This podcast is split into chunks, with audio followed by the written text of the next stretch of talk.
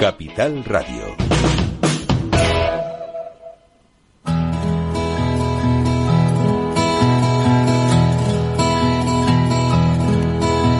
Comienza la caja de Pandora. Al verte sonreír. Al verte sonreír. Un programa especialmente dedicado al mundo de la discapacidad. El niño que ayer fui.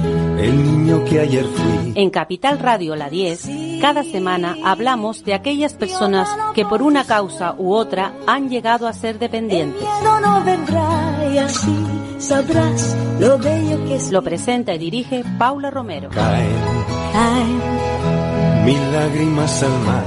mil lágrimas al mar. Hola amigos, estamos aquí de nuevo. Siempre me oirán decir lo mismo, porque para mí siempre es nuevo el volver cada, cada semana. Un programa que es semanal, desgraciadamente no tenemos más tiempo, pero bueno, yo creo que es bastante más que lo que tienen en otras, en otras emisoras. Un programa que lleva muchísimos años aquí hablando de discapacidad y, y tocamos todos los temas, evidentemente, dentro de este mundo. Y a mí cuando me, me- vamos, me sorprende cuando veo gente emprendedora, porque este es el caso de Alberto Gutiérrez Pozuelo, es un emprendedor que, bueno, que, que ha pensado en, en el sector de la discapacidad y sobre todo en el mundo TEA, en los trastornos del autismo. Y bueno, esperemos que nos cuente cuáles son sus proyectos y en qué benefician a este colectivo. Hola Alberto. Buenos días. Estás ahí, ¿no? Por, Sí. la, por la presentación, sí, aquí estoy. aquí Bueno, estoy yo, yo creo que sí, que en cierto modo, eh, cuando, cuando hay gente que así que sobresale dentro de, de este mundo en el que te- necesitamos tantos apoyos y, tan, y sobre todo necesitamos, siempre lo digo, esos gramos de empatía dentro de la sociedad, ¿verdad? Absolutamente, absolutamente. Pues, eh, eh, Alberto, ¿qué, ¿a qué te dedicas? ¿Qué es lo que haces? ¿Qué, ¿Por qué has pensado tanto en nosotros, en, la, en, lo- en, en el tema de la discapacidad? Bueno, creo que, que tú lo decías y también me aprovecho para felicitarte porque eh, muchos años haciendo radio, muchos años haciendo radio en el ámbito de, de la discapacidad, no es sencillo, eh, parece un asunto menor, pero, pero al final estamos eh, en una sociedad cada vez más diversa y donde la dependencia y la discapacidad nos va a llegar eh, de una manera o de otra, de un modo más o menos cercano y creo que es absolutamente necesario que, comencemos a hablar de, de ello. Yo es verdad que vengo muchos años trabajando en el mundo de la discapacidad, en los últimos muy centrado en el ámbito del trastorno del espectro autista, de la condición autista y, y bueno, he lanzado un proyecto de emprendimiento también haciendo una llamada a que el emprendimiento también puede ser social, que debe ser social en muchas eh, en muchas ocasiones y, y hemos lanzado una iniciativa denominada Autism Friendly Club, entornos accesibles para personas con autismo, que está generando un impacto espectacular. Eh, no nos damos el mérito, sino que el mérito está en que hay una necesidad elevadísima en este en este sector Claro. que, que vamos a intentar cubrir y muy agradecido de hablar de Cana- en Canarias porque el proyecto aunque nace en Madrid el primer espacio autism friendly seguro que hablaremos de eso eh, está en Canarias Entonces, bueno Pues Eh, sí, nosotros, encantado. a ver, yo creo que eh, todo, todo el país necesita ese apoyo, pero Sí. hay, hay determinadas comunidades mm, que a lo mejor necesitan un poquito más, un plus más de, de apoyo para, bueno, para salir adelante, para, para tener cubiertas las necesidades, porque no es otra cosa, o sea, es, es cubrir las necesidades de una parte de la población que, vamos, seamos sinceros, está olvidado. Sí, sí, totalmente. A mí me dicen, ¿por qué te ocupas? sí, ¿por qué, ¿por qué te dedicas eh, a esto? no Eh, y una respuesta muy clara es porque es una población que no está siendo atendida, no está siendo acompañada y Exacto. está totalmente olvidada. olvidada. Hablamos del trastorno del espectro autista, pero me da igual. Podemos hablar de personas con parálisis cerebral, con discapacidad intelectual, con trastorno mental. Eh, eh, hay, hay un grupo poblacional cada vez más numeroso, además, que no está siendo acompañado y no está siendo atendido y, y que tenemos que poner el foco ahí de, de- de muchas maneras. ¿no? Eh, en todas las comunidades autónomas hay una necesidad altísima, tal vez en unas más que en otras, pero, pero es algo generalizado. No hay ninguna comunidad que pueda ponerse una medalla sobre, sobre la atención a las poblaciones vulnerables. Sí, y, empezando por la atención temprana, que es algo bueno. de lo que adolece, yo creo que no hay comunidad autónoma que tenga bien establecido lo que es la atención temprana.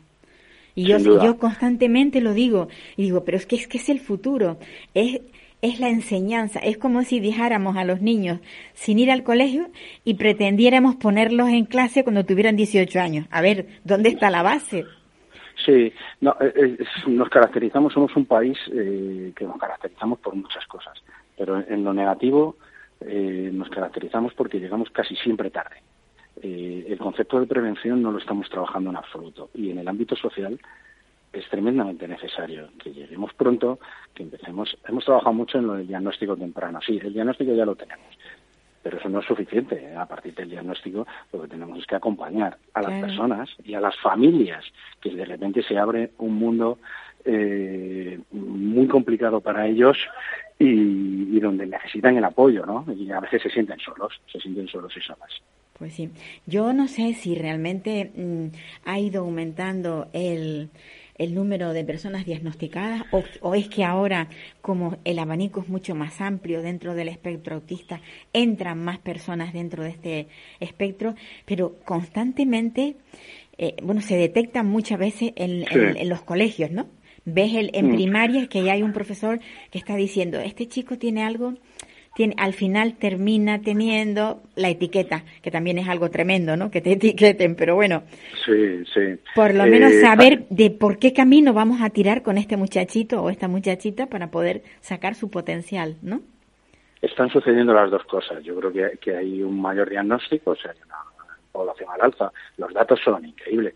Los últimos que tenemos son de más de 750.000 personas en España. Pero, pero es que hace poco hablábamos de 450.000. O sea, eh, relativamente poco. Eh, en Estados Unidos hablan ya de uno de cada 44 nacimientos en prevalencia. Eh, nosotros estamos en uno de cada 80, pero me da igual uno de cada 50 que uno de cada 80, el dato sigue siendo muy alto.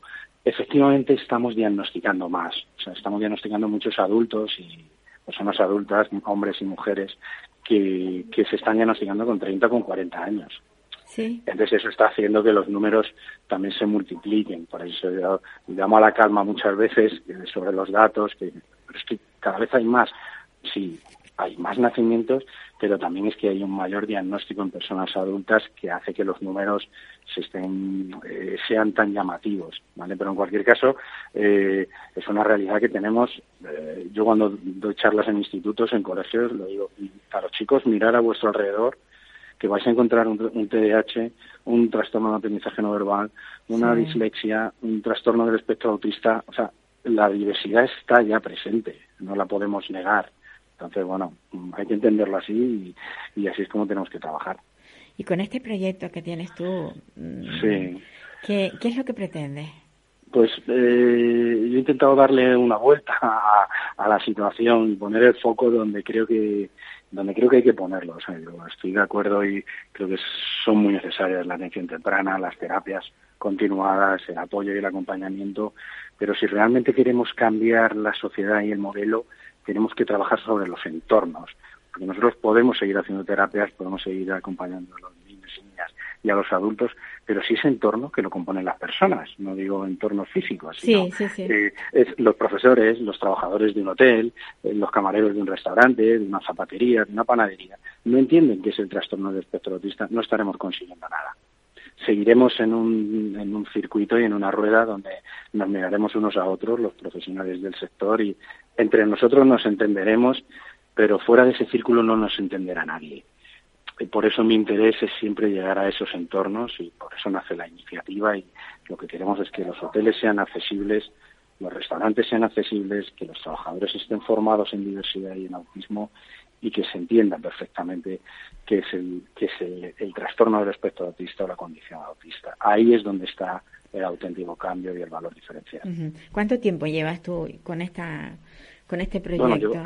llevamos dos años trabajando, te diría que año y medio en, la nevera, como solemos decir, y luego pues eh, seis, ocho meses ya en la parte más de proyección y de, y de implantación y con resultados muy buenos. Estamos llegando ya a casi 200 establecimientos en España con, con este identificativo que, que tiene un formato de sello de calidad, es decir, eh, queremos ir a, a, una familia busca un hotel en, Gran Canaria, pues sabe que, que tiene Gloria Talaso donde eh, donde van a donde quieren elegir sus vacaciones. Y bajo ese formato pues llevamos estos seis siete siete meses y, y bueno y creciendo cada día eh, como te decía por esa necesidad tan alta que hay tiene que reunir unas condiciones especiales ese establecimiento para poder digamos entrar del, Sí. dentro del club Por supuesto, sí, sí. Nosotros marcamos unos requisitos que son eh, tres fundamentalmente.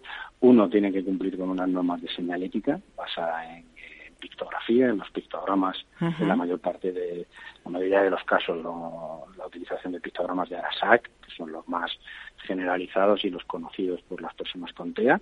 Ese sería son uno. que son a través de dibujitos no son fotografías Sí, eso es. Son dibujos. dibujos. eh, a, ve- a veces combinamos, también Sí. utilizamos una fotografía porque sabemos que dentro de ese espectro hay personas con TEA que se manejan, que únicamente se van a manejar con fotografías y no tanto con pictogramas. Ajá. Que tienen un nivel un nivel más superior Claro, eso Sí, es. sí, eso sí. es. Entonces lo, lo, lo sabemos y, y y también sabemos que hay gente, que hay personas con TEA a los que no les van a funcionar los pictogramas. O sea, hay que asumir la, las también también Claro, hay que, hay que entenderla así. Entonces, bueno, uno es que tienen que cumplir esa parte señalética. Dos, al menos el 70% de los trabajadores tienen que haber recibido una formación básica en trastorno del espectro autista. Y tres, tienen que cumplir con unos protocolos que hemos establecido nosotros en función de los, de los sectores. Pongo, por ejemplo, en un, en un hotel, tienen que tener la capacidad de ser flexibles a la hora de, en el horario de comidas o de cenas, ¿no? que, que- que puedan permitir a la familia entrar media hora antes al restaurante para preparar la comida de su hijo, por ejemplo, ¿no? O, o que hagan un priority checking también, que en el momento que sepan que hay una familia con trastorno del espectro autista no tengan que esperar la, la cola habitual de la recepción para hacer el Ajá. check-in o, o el check-out. Esas son las condiciones que nosotros marcamos y que los establecimientos tienen que, tienen que cumplir. Fíjate una cosa, eso también debería de llevarse a los hospitales. Sin duda, ¿Qué, no, no. pro- el qué entorno- problemas nos encontramos los que tenemos hijos con, con autismo? Que tienes que hacer cola y por narices tienes que hacer cola. Y a lo mejor Mm. el niño ya monta en cólera y entonces dice, ay, vamos a dejarlo pasar. Pero ¿para qué esperas a que se enfade? ¿Por, por No, qué, por qué no, por qué no lo priorizas un poco? Eh, hay una falta de entendimiento absoluto. Muy grande, muy grande. aquí en Madrid trabajamos mucho en colaboración con el programa Te Ayudamos en el Hospital de Fuenlabrada. Eh, yo siempre pongo un ejemplo y es que un niño con TEA, una niña o un adulto, eh, puede acudir a una urgencia hospitalaria por un pequeño esguince de tobillo y acabar en una unidad de psiquiatría por una, por una crisis sensorial debido a la, a la alta espera o, o a cualquier situación que se da en esa sala de espera Exacto, del hospital. exacto. Eh, Lo, has descrito como es, como es, ¿eh? Como no, es. es, es que es, es real, o sea, sí. es absolutamente real y, y con lo que eso supone para todo, que si antes para la prevención y las administraciones son ciegas en eso, algo que le costaría al hospital una cantidad mínima, que es ese esguince, y lo tiene que multiplicar por 40 porque al final acaba en un ingreso hospitalario en una cama. Eso es lo que nos están dando cuenta, que están poniendo dinero al final, no al principio en esa prevención, que es decir, vamos a establecer un circuito eh, un circuito preferente para ese niño con TEA que viene con un esguince y que le podemos atender en 15 minutos. Si le tenemos allí tres horas, pues lógicamente eso va a acabar en alguna crisis en algunas personas con TEA, no en todas. No, claro, evidentemente. Eh, pues eso ya digo, yo yo es que lo he hecho muy en falta en, en, Sí. en, en hospitales y, y, y bueno, en ambulatorios, sencillamente, algo que te indique. Si, si la, Es que perso- se da- si la hay- persona es conocida, bueno, pues más o menos, pero si no ha, no ha ido nunca por porque no ha tenido necesidad de ir, mm, ya digo que, que la Hay verdad que una la- falta de conocimiento, las familias nos dicen, es que llamo al centro de salud, al ambulatorio, al centro, y simplemente digo que mi hijo tiene TEA y el que está al otro lado muchas veces no sabe ni lo que ni es. lo que es, exacto. Sí. Eso provoca una ansiedad y una angustia en ese familiar pues espectacular. Entonces, a veces eh, lo que trabajamos con el programa es simplemente esa recepción de esa llamada. Cuando alguien llama a un hotel, una familia y diga, oye, viajo aquí y viajo con mi hijo que tiene autismo. Y al otro lado alguien le diga, no se preocupe, no pasa absolutamente nada, estamos preparados. Eso ya es un salto eh, cualitativo importantísimo. De todas formas, esto es una labor mm, a largo plazo, o sea, de hoy para mañana no se, puede hacer, ¿verdad? Quiero decirte que, el proyecto es fantástico, maravilloso, pero que tardará mucho tiempo en que se, en que se llegue a implantar eh, en todos estos sitios públicos, por así, ¿no?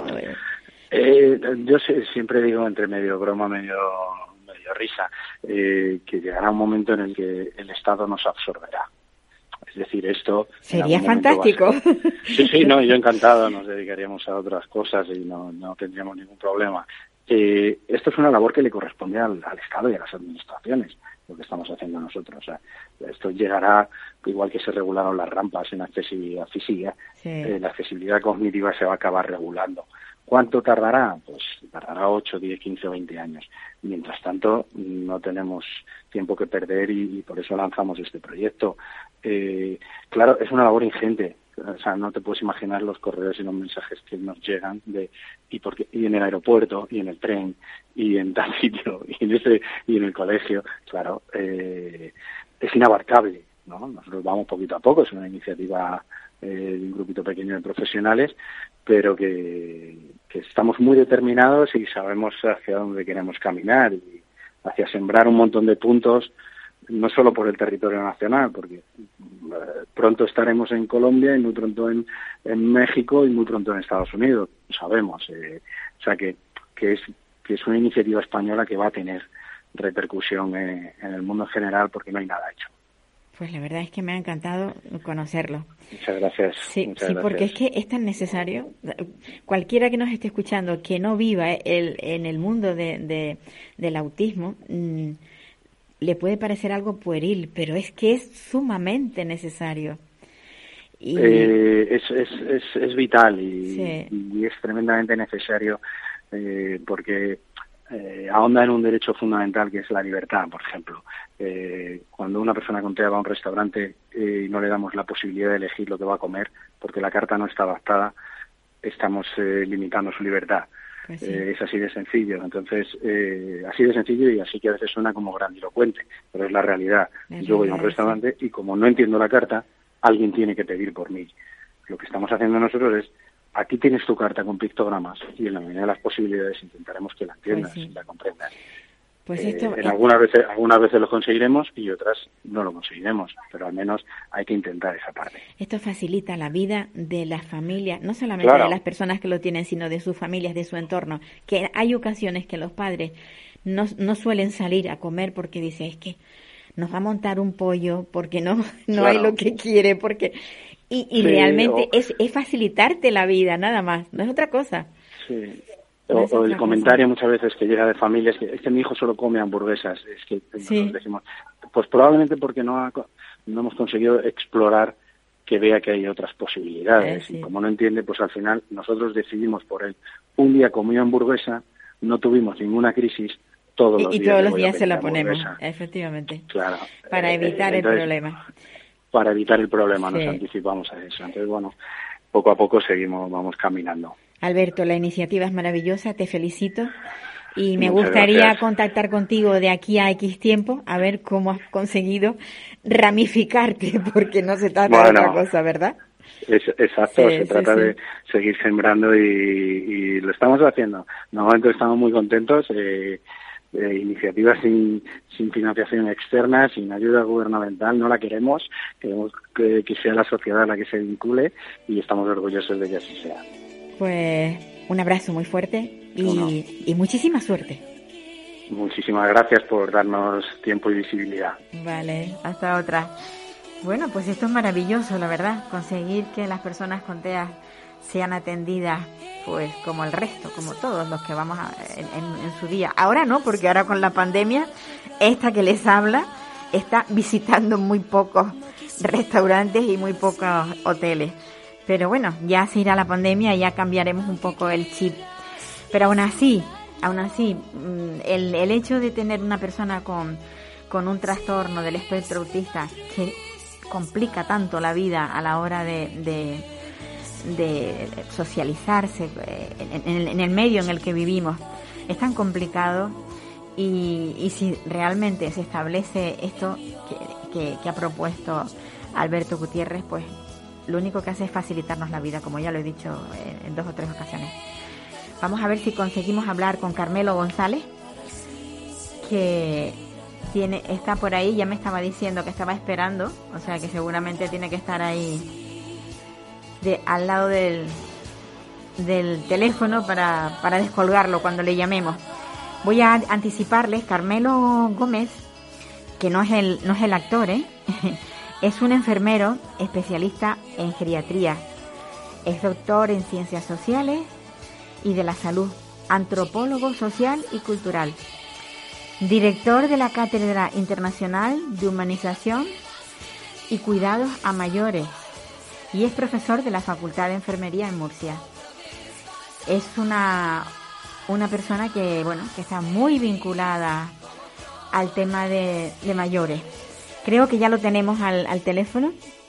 Carmelo. Sí, muy buena, Paula, ¿qué tal? ¿Qué tal? Ya estaba yo dando la, en, la entrada de de cuál es tu currículum, tu pequeño currículum, porque seguramente es mucho mayor, pero bueno, un poco para introducir y, que conocieran a la persona que nos va a hablar. Carmelo González, eh, como, como enfermero, eh, ¿qué trabajas más, como enfermero o como profesor de facultad? Bueno, pues simultánea. mitad, mitad, mitad, mitad, pero, pero la verdad es que estoy en asistencial todas las mañanas eh, es la que la parte que me apasiona y que desde luego hago con más bueno, con, mayor dedicación temporal. Estás con el trato directo de las personas que te necesitan. Sí, sí, sí. De hecho, es lo que creo que, que me ayuda en la, en la docencia por la tarde, ¿no? El hecho de tener experiencia del, del paciente, del enfermo de primera mano. Vamos. Desde el punto de vista antropológico, eh, a lo largo de toda la historia, el, el ser humano no se ha portado bien con, con, lo, con, los mayores. Pues mira, yo creo que han habido épocas donde se han portado mucho mejor con los mayores, mucho mejor. Y ha coincidido mucho, como bien decía, con el punto de vista antropológico, con el momento sociocultural en el que iba una sociedad determinada. Por ejemplo, si nos vamos a Oriente, en la zona más de Japón, por ejemplo, se tiene mayor veneración, se sigue teniendo mucha veneración por la persona mayor. Sí, es verdad. Pero bueno, en sociedades como la nuestra, muy fundamentadas en una sociedad consumista, muy fundamentada en el, en el hedonismo, en el quiero lo bueno, lo quiero ahora y lo quiero ya, en ese tipo de forma de pensar, en esa generación de, personas, cuando hablamos de, cuidar por cuidar, cuando no hay una utilidad real, sino como no sea el, la propia solidaridad entre las personas, eh, se pierde el sentido de, la humanidad, ¿no? Del humanismo, de, por qué cuidamos de las personas vulnerables. Son, son generaciones las nuestras de ahora donde a las personas con discapacidad, a las personas con, con mucha edad, que también tienen una discapacidad física y funcional, bueno, a veces se las margina de, en un discurso muy, muy irónico, ¿no? Porque por un lado se habla de políticas de integración, pero por el otro eh, no gusta hablar de, ese tipo de sectores como no sea en un lenguaje exclusivamente de servicio social. Yo creo que un poco hemos perdido el norte, porque mm, el llegar a mayor es sencillamente el peaje que tenemos que pagar para poder vivir, porque si no es que te has muerto antes. ¿Por, qué, ¿por, qué, ¿por, qué no, ¿Por qué no razonamos mm, los humanos? Tú, tú que como antropólogo, ¿por qué pasa esto?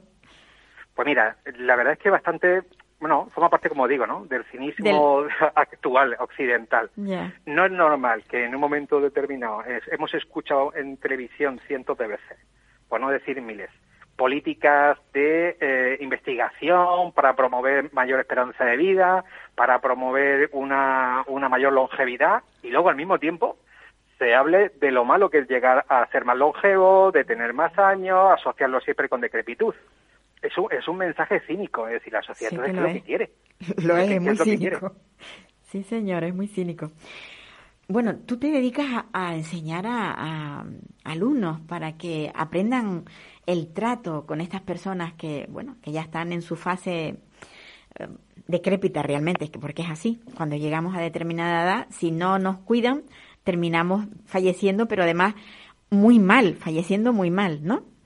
con los mayores. Sí, hay a que formarse, hay que formarse mucho y bien para poder cuidar. hay que formarse de una forma excelente, no solamente mucho y bien, sino más que mucho o poco, hay que formarse de forma continua. Es decir, hay que, no es una cuestión de hacer un máster y olvidarme, no, no, no es eso. Es cuestión de tener en cuenta de que la formación en sectores tan sumamente complejos como en el que yo trabajo eh, requiere una dedicación constante y permanente. Y para eso requiere que estés actualizado. Y para eso requiere que no veamos solamente la formación como una cualidad técnica, ¿no? De una técnica concreta o un proceso, sino tenemos que formarnos también en lo que significa envejecer, que en, en algunos casos significa acompañar en el final de la vida. Claro. Y hay que formarse también en comunicación, y hay que formarse en, en paliativos, y hay que formarse en habilidades relacionales. Es decir, es algo que creo que cae por su peso, pero claro, eh, eh, en esta sociedad nuestra, donde el sistema de, eh, profesional está fundamentado casi siempre en el salario, exclusivamente, pues llega un momento donde perdemos el norte, como bien decía antes, ¿no? Eh, Claro. Este aforismo. Se Claro. nos olvida para quién trabajamos, que no es para una empresa, trabajamos para... En, en mi, pro- mi profesión no es un trabajo cualquiera, mi profesión es una forma de, en la que yo veo la vida de otras personas. Me Claro. dedico a cuidar y para eso pues requiere una dedicación muy muy concreta sobre valores personales, no, no solamente la nómina, sino también irme a casa, para mí es el mejor sueldo, con la sensación del deber cumplido, con que hoy he hecho lo que, me- lo, lo que he podido y lo mejor que he sabido mm, para cuidar a otras personas que, a las que yo le hago falta, personas con mucha fragilidad. Sin duda, sobre todo eso, con mucha fragilidad. ¿Qué, qué siente, qué siente Carmelo Gómez cuando ve en un en prensa mm, personas llenas de heridas, con escaras, personas desnutridas en, en residencias? Porque la realidad es que todas las residencias no funcionan así, pero cuando hay residencias de ese tipo, ¿qué es lo que le pasa por la cabeza a Carmelo Gómez? Pues mire, primero, muchísima rabia, muchísima rabia, porque creo que, que hay cosas que, que en, en ciertos sectores, en ciertos mm, ámbitos de, de cuidar, ¿no? No, no deberían de pasar, porque va en contra de la propia esencia, por lo que uno eh, monta una residencia o, o- o como monta un hospital o una guardería. Eh, eh, creo que es lo mismo, ¿no? Es decir, como cuando vemos fotografías de guardería donde a los niños les esperan, ¿no? Exacto, con cámaras sí, ocultas sí, y tal. Es decir, realmente es una situación de maltrato que me duele más porque ese maltrato, como bien dice la definición de la OMS, ocurre en un entorno de presunta o presupuesta confianza. Es decir, cuando un mayor está en una residencia, la familia lo que hace es dejarle a alguien que quiere muchísimo a otras personas para que los cuiden. Cuando realmente ves que esas personas no están haciendo lo que deben de hacer y eso para cómo es mm, lo contrario justo de lo que tú querías para esa persona, claro, lógicamente te duele mucho como ser humano. Pero también me duele doblemente porque la sociedad está acostumbrada al mensaje sensacionalista, ¿no? A la prensa amarilla y, y lo que hace de repente es meternos a todos en el mismo saco y resulta que entonces toda la residencia y todos los profesionales pues somos unos bestias o somos unos que no cuidamos de los mayores y por un lado me causa rabia, como he dicho, y por otro lado me causa mucha pena, porque no es cierto, porque es un porcentaje, es un Sí. porcentaje que creo que, que nunca es bueno que haya un porcentaje, pero igual que no es bueno tampoco que en el hospital haya gente que le amputen la pierna que no corresponde. Eso, eso no, sí. Afortunadamente, afortunadamente no es la generalidad. Sí, pero bueno, duele montones, duele muchísimo. Y, y además mm, sorprende mucho otra cosa. Por ejemplo, si esa persona eh, que ha sido maltratada en una institución eh, hubiera sido maltratada en el hogar, ya hubieran llegado los servicios sociales, le hubieran quitado la tutela a esa, a esa familia y se la hubieran llevado. O sea, la actuación es mucho más rápida o más presta, no sé, a la hora de, de, de- de tratar con, con las familias que cuando es una institución. ¿Por qué se produce eso? Bueno, primero, no, no, es, tan, no es tanto así, ¿eh? Eh, eh, vamos, voy a intentar argumentarlo bien. En domicilio, que también lo trabajo mucho, Sí, eh, en servicios sociales públicos no existe un protocolo concreto. Eso de entrada. Sí, dependemos mucho a veces de la buena voluntad del trabajador social, del trabajador social, del técnico que haya al otro lado. Y eso no debería ser así, porque crea mucha desigualdad, por no decir discriminación entre zonas, ¿no? Pero, claro, de entrada, si no hay un protocolo básico de actuación, donde lo primero que sería es detectar, cuando detectamos y luego ya vemos cómo actuamos, pues difícilmente vamos a poder coger y vamos a solucionar casos. Por eso hay muchos más casos de domicilio de maltrato de los que realmente la gente se piensa. Algunos por el conocimiento del cuidador, por supuesto, porque tampoco podemos olvidar que hay maltrato, que se llama negligencia, que ocurre incluso con desconocimiento del cuidador, pero que el resultado es el mismo, que es un daño a una persona, no nos olvidemos. eh, pero vemos por hecho que, que, es así y que actúa rápido. Pues claro, porque los mecanismos de detección y, y de, de, entre comillas, ¿no? de policía, de vigilancia, son diferentes. Cuando hablamos de domicilio, se encargan los servicios sociales públicos los del centro social de, de, toda la vida que conocemos, ¿no? Sí, sí. Pero cuando hablamos de residencia, hablamos de un organismo diferente que es la inspección, inspección de servicios sociales. Claro, claro. Que actúa de una forma, actúan por denuncias, no actúan de, de decir, no, no, no van a detectar situaciones de maltrato cuando van a visitar una residencia. No, no, todavía tampoco ha establecido protocolos concretos para poder llegar a intentar detectar situaciones que lo mismo el personal no es consciente que, que constituyen maltrato. Hay ciertos pasos que ha tenido que dar, por ejemplo, la Fiscalía. En febrero de este año, la Fiscalía General del Estado tuvo que emitir una orden a los fiscales de toda España recordándoles que el uso de sujeciones mecánicas, físicas e incluso químicas, la farmacológica, es una situación que si no se controla y no se hace bien es constitutiva de maltrato. E instaba a la Fiscalía a recordarles a, a las inspecciones de servicios sociales y de sanidad de que deben de, primero desarrollar protocolos y segundo deben hacer campañas de detección de este tipo de, de, maltrato. ¿Me explico? Con lo cual, claro, todavía estamos muy verdes en ese, en ese campo, todavía estamos muy verdes, se, debe mejorar esa situación. Bueno, y ahora mismo con, la, con esta ley que se ha aprobado, eh, nos dan muy, un largo plazo para que se eliminen las sujeciones, que no solamente se, se utilizan con personas mayores, también se utilizan en, en centros de personas con discapacidad intelectual sobre todo. Y, y bueno, yo creo que tres años más esperando para que al final eh, la, la, gente tenga una calidad de vida, porque estar atado a una silla o a una cama no es calidad de vida. Y estar, mm, entre comillas, casi drogado tampoco es calidad de vida por los psicotrópicos que les suelen dar. Mm, en esta en estas clases de en la facultad se habla de esto, se habla de, de, cómo se a los mayores se les a los mayores y a las personas con discapacidad se les suele digamos sedar hablando nosotros sí nosotros sí, lo, sí lo hablamos. Y de hecho invitamos a los alumnos que luego en la práctica tienen que aprender a detectar eso no básicamente para que luego no lo repitan.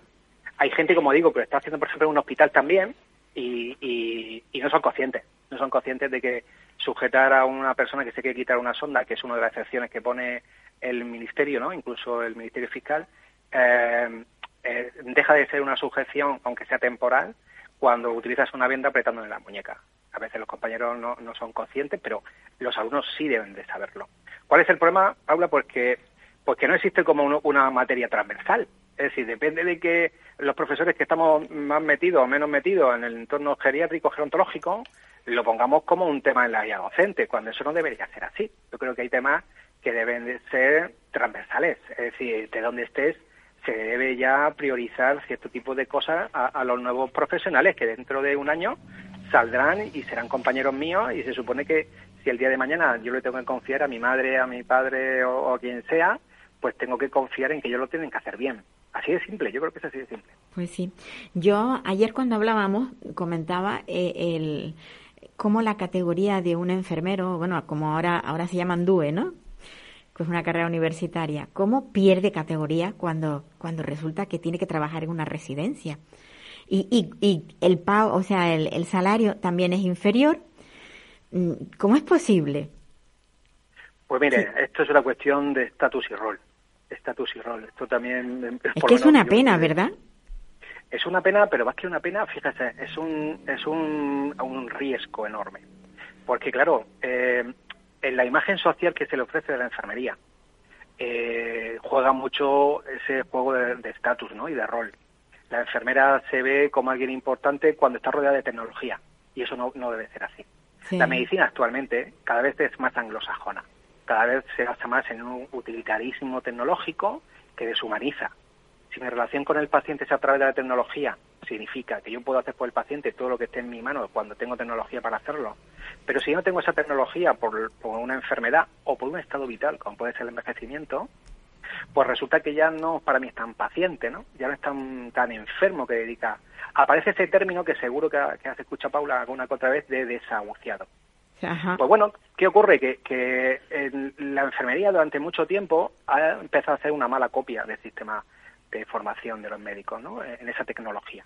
No estoy diciendo que la tecnología sea mala, estoy diciendo que la tecnología no es la única forma de interactuar con el paciente. De hecho, yo creo que es una forma mm, mm, accesoria de interactuar con el paciente. La pandemia lo que nos ha, lo que, lo que nos ha, devuelto los pies a la tierra es en que cuando no había tratamiento médico para poder enfrentarse al COVID, lo, lo que realmente primaba en una, en una UCI, por ejemplo, una residencia, era el acompañamiento que daban las enfermeras. Y eso nos llevó a la esencia de lo que es ser enfermera. ¿Qué ocurre? Que eso te da por pensar. Se tiene que venir una pandemia para recordarnos que realmente la enfermera tiene toda su esencia en el cuidar y acompañar de una persona que sufre y que padece, ya sea a nivel real o potencial. Mal vamos si, si empezamos a comparar entonces la enfermera de hospital con la enfermera de residencia.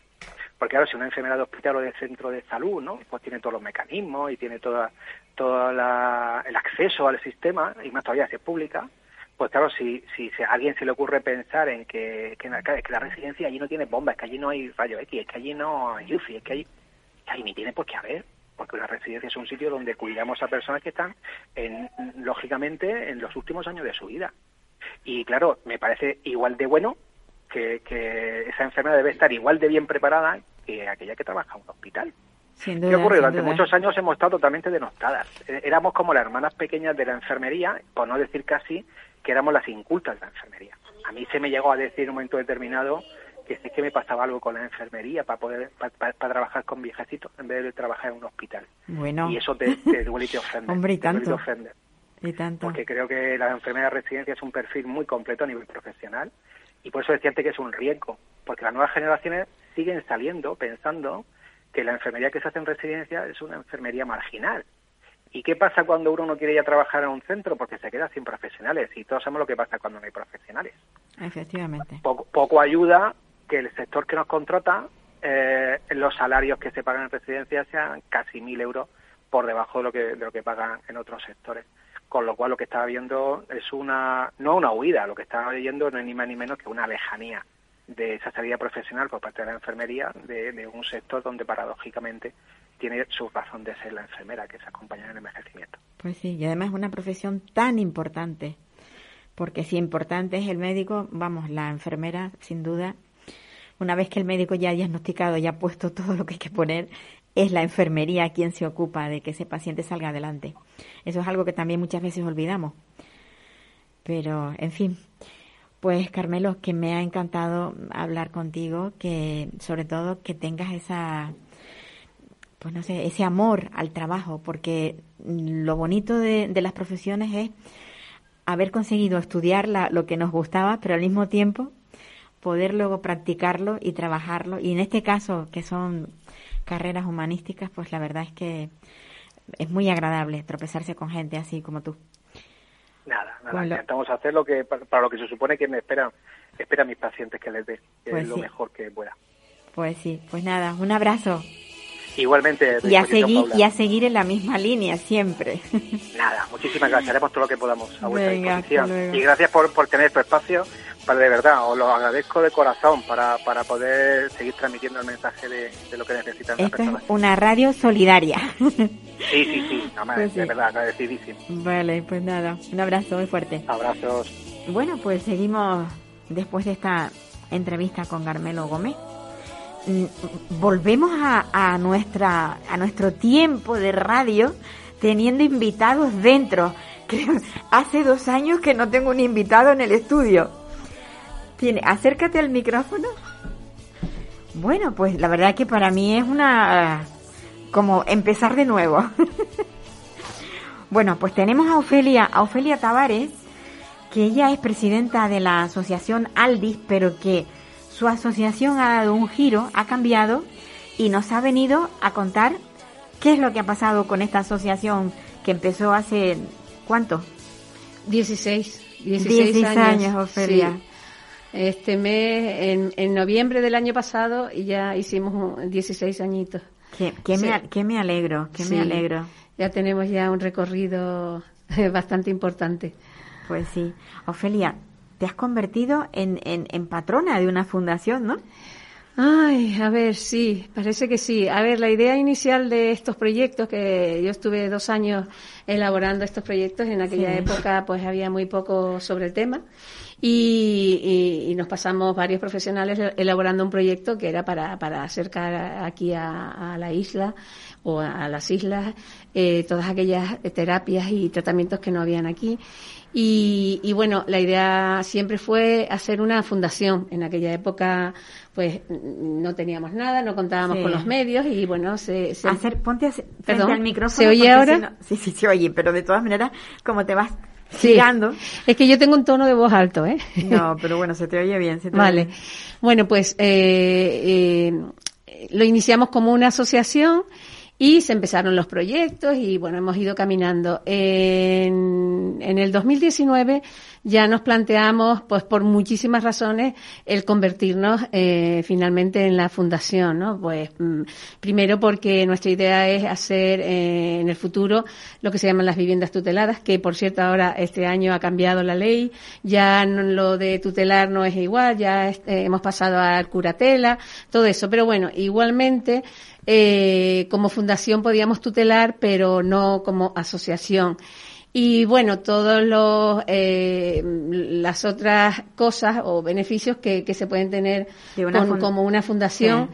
Y bueno, eh, pues nada, estamos contentos. Hemos tardado dos años porque nos cogió por medio de toda la el tema burocrático, el COVID y todo esto. Y bueno, finalmente ya en octubre del año pasado hemos recibido la, ya la autorización, la certificación y, bueno, somos ya Fundación Canaria Aldis para prevenir y sanar enfermedades infantiles.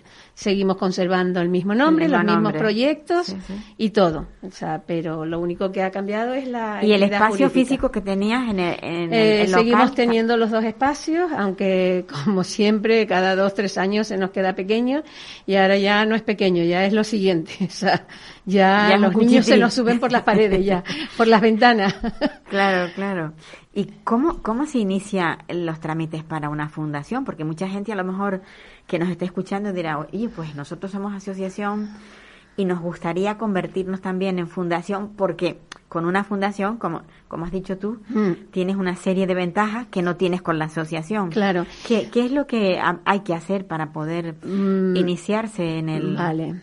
Eh, yo creo que hay dos tipos. En mi opinión, lo que yo percibo es que hay dos tipos de fundación. Una es la fundación que nace pues con, con una eh, entidad bastante solvente, ¿vale? Y que pues desea eh, invertir todas esas cosas en, pues, en, en, obras sociales y eso. Y luego estamos nosotros, la fundación que digamos que va subiendo de escalón y no es tan fácil, eh, mucha gente, ay, que fundaciones, eh, sí, que es más dinero, que esto, que lo otro. No es tan fácil, por lo menos me consta que la gente que valora eh, los proyectos y, y, todo, valora muchísimo si tu proyecto es viable, eh, qué fines tienes, eh, cuál es tu recorrido, tu currículum, todas esas cosas. Entonces, eh, creo que nosotros ya cumplimos con esos requisitos. No solo es el tema económico, porque mm, nosotros precisamente no, lo que no tenemos es dinero. Dinero. No. Tenemos los proyectos que son viables, que han funcionado a lo largo de estos años y, se han sacado, o sea, se han beneficiado muchísimos niños y sus familias. Y también, pues bueno, tenemos eh, eh, eso, mm, las cosas que tenemos, mobiliario y todas esas cosas que ya tenemos ya de tantos años la, la, idea que tenía yo, igual es errónea, que para poder iniciarse en una fundación tenías que tener un capital mínimo de 30.000 euros. No, creo que son 35.000 euros. Ahora son 35. Creo que vale. sí. No, me, claro, no me hagas mucho caso porque no lo tengo tan... quien no tiene ese, ese capital para poderlo invertir, no puede seguir adelante. Pero luego me sorprende lo que tú has dicho con todos tus proyectos, con todos los, los, trabajos que se han hecho a lo largo de X años, eso es lo que avala. Es una parte, esa es una parte que avala, o sea, una parte que valora una parte muy importante que valora el equipo técnico que valora tu solicitud. Sí. Pero la otra es que tengas el dinero, el capital. Entonces nosotros lo tenemos, pero lo tenemos en bienes e inmuebles. Vale. No lo tenemos en efectivo. En efectivo. Lo tenemos en, en bienes, eh, superamos bastante esa cantidad. ya, ya. En bienes inmuebles me refiero a equipo técnico, tratamiento, eh, ¿sabes? Mm, eh, el coche, la furgoneta. no- no- O sea, que todo lo que se tiene se aporta. Sí, Y efectivamente. eso va sumando Sí, para llegar al montante que solicitan, digamos, la- Sí. las autoridades para poderte permitir Sí. que, que tú tengas la fundación. Sí. Es que eso es muy importante Claro, saberlo. tú tienes que demostrar que tu proyecto es viable. Eh, como en dos orientaciones. Una, que tu proyecto funcione, que sea viable Sí. que sea, eh, mm, ¿sabes? Que sea bueno para la sociedad. Sí, sí, sí. Y lo otro es que tengas eh, eh, ese capital, que, te, que, o sea, hombre, si tiene, tampoco es tan fácil tener el dinero y, ah, yo tengo el dinero, tengo 200 mil euros y me voy a hacer fundación. No, también tienes que, van a valorar la otra parte, a ver, ¿para qué vas a hacer Para- la fundación? sí, ¿qué es lo ¿Cuáles que- son los fines? Exacto. Todas esas cosas. Eh, Aldis empieza con un una pequeña, yo me acuerdo, me acuerdo, Sí, porque bueno, 2006. claro, nosotros llevamos 12 años Sí. en la radio y evidentemente, pues, si tú llevas esos tantos, ibas por delante de nosotros, sin duda. Pero yo recuerdo eso, que empezaste con poca cosa, Mm. con poquitos niños, trabajando con ellos, siempre personas con niños con discapacidad, por Sí, supuesto, sí. no so- en, en todos sus ámbitos, no, no solamente el autismo. No, no, no. Nosotros llevamos lo que se llama, por, por generalizar, las enfermedades raras, síndromes. Yo siempre me gusta decir, todo aquello que sea estimulable, eso eh, lo atiende Aldis. Pues sí. Todo aquello que sea estimulable, ya sea con atención temprana, logopedia, pedagogía, psicomotricidad, nutrición, eh, espacios al aire, todo lo que fuera.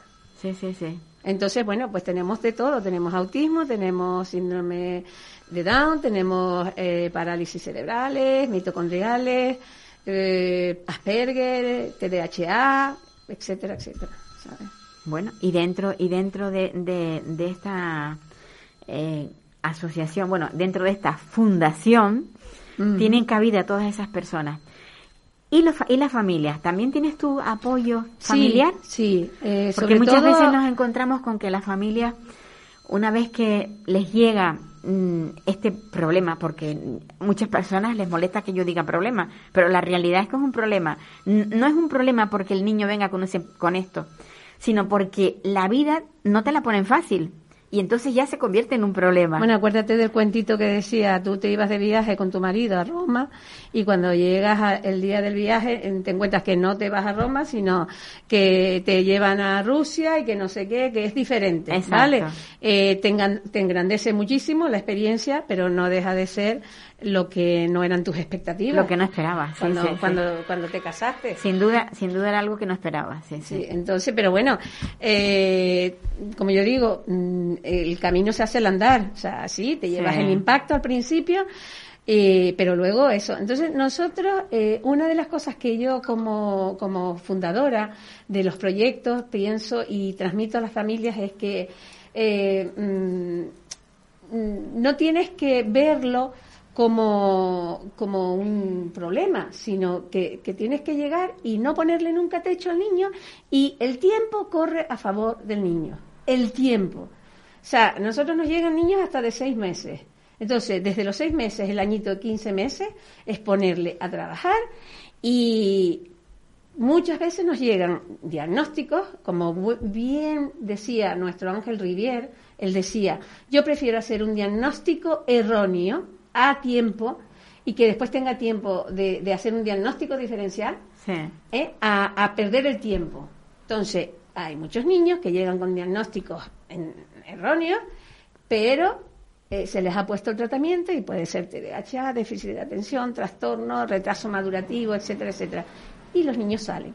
Y los que son eh, diagnósticos eh, correctos de TEA y de esto del otro, mejoran y se recuperan y pueden llegar a tener, un- te lo digo en el caso de mi hijo, yo no tengo sino que presentar a mi hijo, un, un chico que, que, bueno, que hasta con, o sea, era, no había por dónde cogerlo y que hoy en día pues tiene una vida, mm, como digo yo, feliz, Sí. que es mi objetivo. Entonces, es lo que se trata, que, que, y eso es un poco lo que nosotros transmitimos a las familias en Aldis. y que no se caigan. Entonces ayudamos a la familia a que no vean mm, la gravedad del problema porque no lo es tal, ¿sabes? No es lo que esperábamos, pero no es tan grave como nos parece al principio. Sí, sí. Y que luego, bueno, pues eso, ayudamos a las familias no solo en la parte anímica, sino en la parte de, de todo el camino que tienen que recorrer. Les hacemos como un croquis de todo lo que tienen que hacer, donde tienen que moverse, las administraciones, eh, todo eso. Nos queda tiempo justito, ¿no? Sí, estamos ahí, estamos... Vale, bueno, pues nada, eso. No, eh, no, sí, tú sigue. Tenemos todavía tiempo, tenemos todavía en, tiempo. en- en todo, en todo lo que necesitan y eh, principalmente el niño. O sea, les ponemos hasta eso. Somos la asociación que le mandamos trabajo. Siempre diré asociación, me costará acostumbrarme a, A fundación. Pero- Les mandamos trabajo, mucho trabajo a las familias, pero es que consideramos que aquí tiene que trabajar todo el mundo, tiene que trabajar la familia, El apoyo, eh, sí. el gabinete, el colegio, los primos, los amigos, todo el mundo, para que ese niño salga adelante, niño, Pues sí. niña, salgan adelante. ¿Qué hacemos con nuestros niños cuando ya los padres son mayores? Esa es otra, esa es otra. Mira, Es que, es que eh, esa, esa es mi preocupación. No, yo, yo estoy en ella ya, yo estoy en ella. O sea, mi hijo, cuando yo te conocí, mi hijo sí, tenía sí. 14, 15 años y ya tiene 28 y yo ya estoy en ello. Eh, mm, yo, si puedo aprovechar este espacio, digo, eh, señores políticos y políticas, eh, no tenemos nada para eh, los chicos y chicas eh, que eh, tienen lo que tengan, da igual cómo se llame lo que tengan, eh, que, que, que llegan después de los 20 años y no tienen ningún sitio donde ir, no tienen centros de día, no hay nada que ellos puedan decir, mira, me preparo a nivel laboral o me preparo, porque sí, hay para un determinado grupo, para a lo mejor mm, gente que no tiene discapacidad intelectual o sí, hay cosas pequeñas como sin o lo que sea, hay, ¿no? Pero para este sector no hay nada, no hay nada. Entonces, ese es ahora mismo un poco nuestro objetivo como fundación. Eh, entonces necesitamos ayuda. Necesitamos, nosotros estamos dispuestos, tenemos el proyecto elaborado, pero ayúdennos a ponerlo en marcha. En marcha. Que eso está bien para la sociedad, para los ayuntamientos, para las islas y para todo. Y luego está el otro tema, el que tú me planteas. ¿Dónde ponemos a nuestros hijos cuando nosotros no estén? Eh, yo, mm, sinceramente, hablar de ese tema me enferma, Paula. Me enferma y yo creo que a mí solo no, a, a, a todos los Da padres. mucha tristeza. Hay, poquito a poco, eh, sabemos que se están haciendo, mira Panate lo bien que va, van, va bien encaminada y tal, pero claro, eh, las plazas, ¿cuántas plazas? Estamos hablando de, de, de determinadas plazas y qué pasa con el resto. ¿Dónde ¿Cómo- está? cómo- dónde- ¿En qué punto está Panate? Porque yo... a ya me- Panate va muy bien porque va, bueno, salió en el periódico el otro día que iba a empe- a empezar unas mm, viviendas. A empezar. eh, eh, sí, la construcción. Pero sí. es que eso lleva ya muchos años empezando. sí, Ese, sí. ese artículo podría ser del año, de hace tres años, de hace cinco, de hace diez. O sea que es que siempre es lo mismo. Sale un gran artículo maravilloso. Hay un proyecto que yo lo he visto. No, pero ahora ya parece ser que ya se va a construir. Y que está muy bien porque, oye, por lo menos 20 chicos, 20 chicos, porque no sé las plazas que Sí, sí, era- eran como de 20. Vale, pues plaza. bueno, bien, Sí. estupendo, damos gracias a Dios y yo bendigo a Panate porque, oye, existe y está haciendo eso. Sí, sí, sí. Pero eh, lo vuelvo otra vez a repetir, a, a los que realmente tienen la, la posibilidad de ayudar a estas entidades y a estos padres. Eh, son muchos, las estadísticas hablan por sí solas, son muchos niños, no solo con autismo, porque estamos centrados en el autismo, pero ¿y qué pasa Con el resto? De Exacto. retraso mental, eh, TDAH, Ah. yo qué sé, muchas cosas. Ahora sí se nos está acabando, me están diciendo Vale. el tiempo. Ofelia, no, yo creo que tienes que venir más, porque Tú me das cuerda y yo tenemos, sabes. tenemos tantas cosas que hablar, tanto, tanto. Y además aquí en Canarias, en Canarias y especialmente en Tenerife, que también Sí. estamos así de mal. Sí, sí. Felicidades por esa fundación. Gracias, mi niña, gracias a ti. Y por- por el abrazo no te lo voy a dar porque con la COVID no abrazo a nadie. No. Virtualmente abrazo a todo el mundo. Sí, Pero bueno, yo estoy muy contenta de que Vale. te hayas pasado a Fundación. Vale. Amigos, nos vamos hasta la semana próxima y hablaremos, como siempre, de lo mismo, de discapacidad en todos sus ámbitos. Adiós, me voy, au fidelsen adieu, adieu, adieu. nadie, a usted, usted y usted.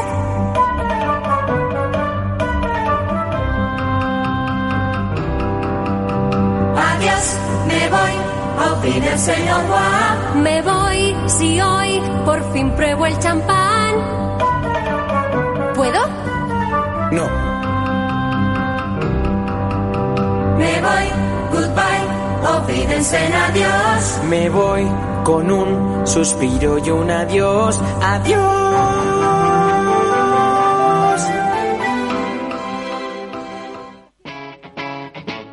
Capital Radio.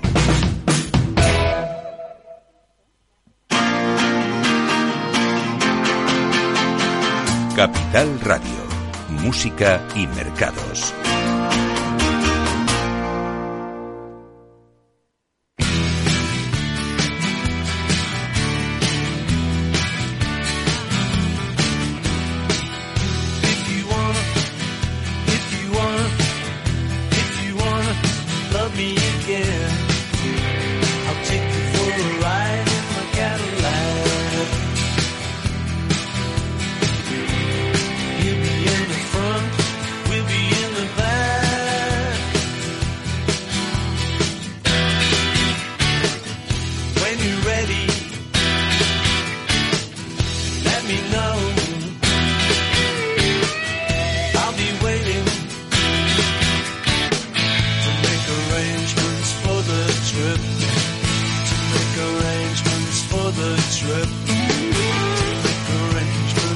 the trip.